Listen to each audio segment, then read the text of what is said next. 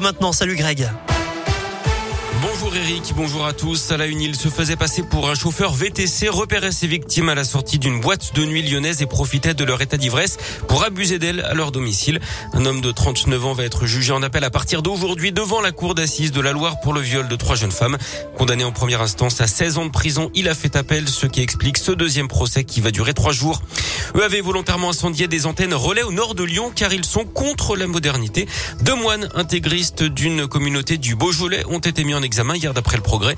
Ils avaient été interpellés en flagrant délit. Ils encourent 10 ans de prison et ont été placés sous contrôle judiciaire. Il est notamment connu pour son rôle dans Taxi 5 et Pattaya. L'acteur Saïd Bogota a été condamné à 16 ans de prison par la cour d'assises des mineurs de l'Essonne pour avoir enlevé, séquestré et tenté de tuer un adolescent de 17 ans sur fond de jalousie amoureuse.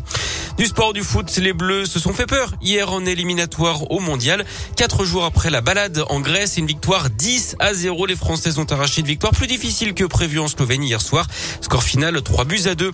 En tennis, sale journée pour les Français à l'Open de Moselle, de Metz. Gilles Simon et Hugo Humbert ont tous les deux remporté leur premier set, mais ils ont finalement été battus. Simon par Davidovic Fokina, Humbert par le revenant Dimeret.